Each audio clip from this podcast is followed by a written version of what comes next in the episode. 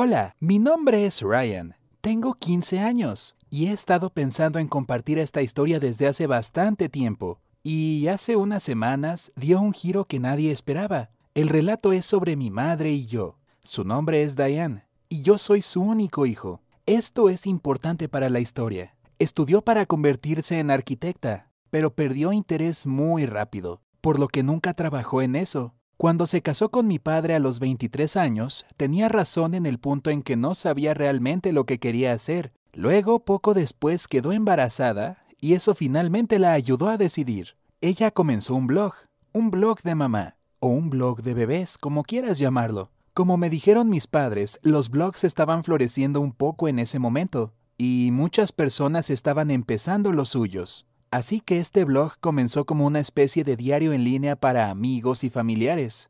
Mi madre escribía publicaciones sobre su embarazo y sus expectativas, y compartía consejos e imágenes, cualquier cosa en realidad.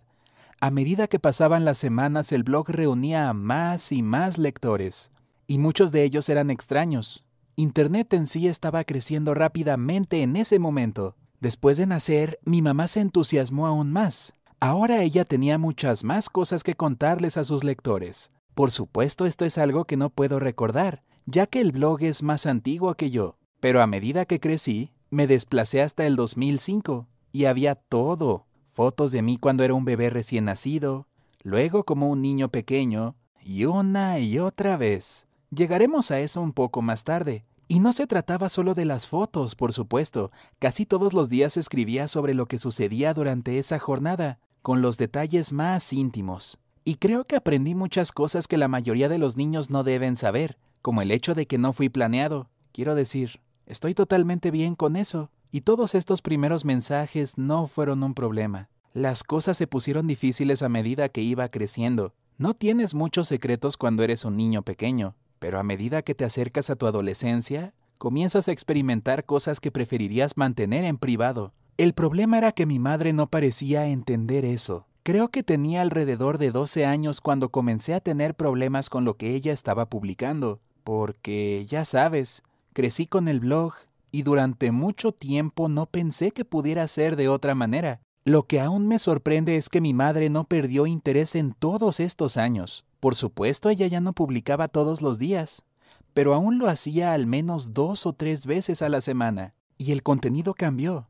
Ahora se trataba de ser una madre de un adolescente. Y ese era el problema. Déjame darte un ejemplo. Cuando tenía 13 años le dije a mi mamá que me gustaba una chica de mi escuela. Verás, no soy muy cercano a ninguno de mis amigos y me siento incómodo al compartir cosas así con mi papá, así que le conté a mi madre sobre mis sentimientos y tuvimos una buena charla. O eso pensé en el momento, por lo que me sentí fatal cuando descubrí que toda la historia fue publicada en línea. Lo que empeoró las cosas es el hecho de que la madre de la niña era una de las lectoras activas del blog, y aunque mi madre no mencionó el nombre de la niña, no fue tan difícil de adivinar. Esa chica y yo nunca mencionamos esto, pero estoy bastante seguro de que ella lo descubrió. Esa fue la primera vez que mi madre y yo tuvimos una pelea seria por el blog.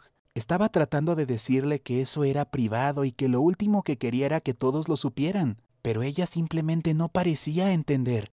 Dijo que esas son cosas por las que todos los niños pasan y que no hay nada de qué avergonzarse. No estaba avergonzado, simplemente no quería que me expusieran de esa manera. Varios meses después de eso las cosas empeoraron. Uno de mis compañeros se encontró con el blog de mi mamá en línea de alguna manera. Por supuesto, él fue rápido a decirle al resto de los muchachos y todos ellos encontraron el tiempo para desplazarse por el blog.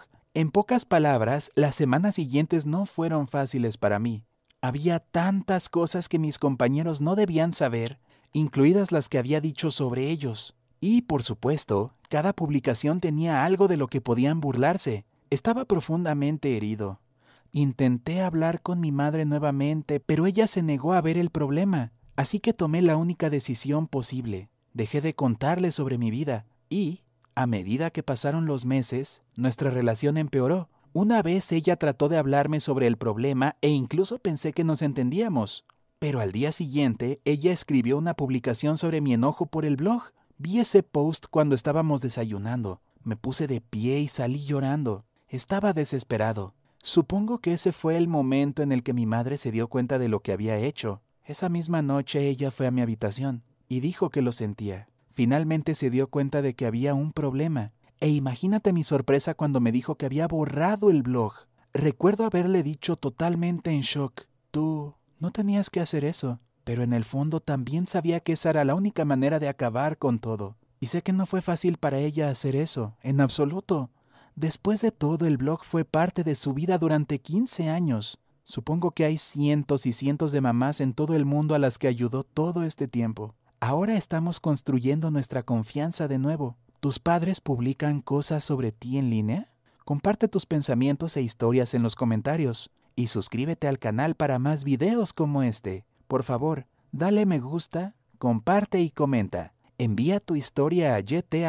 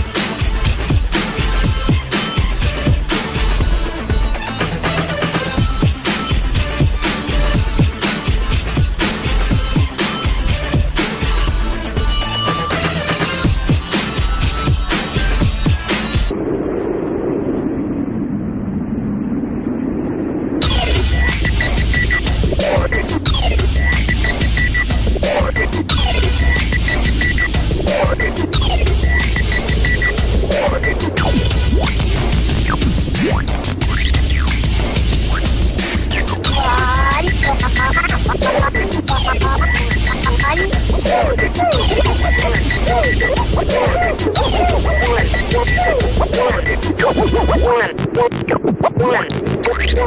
one, one,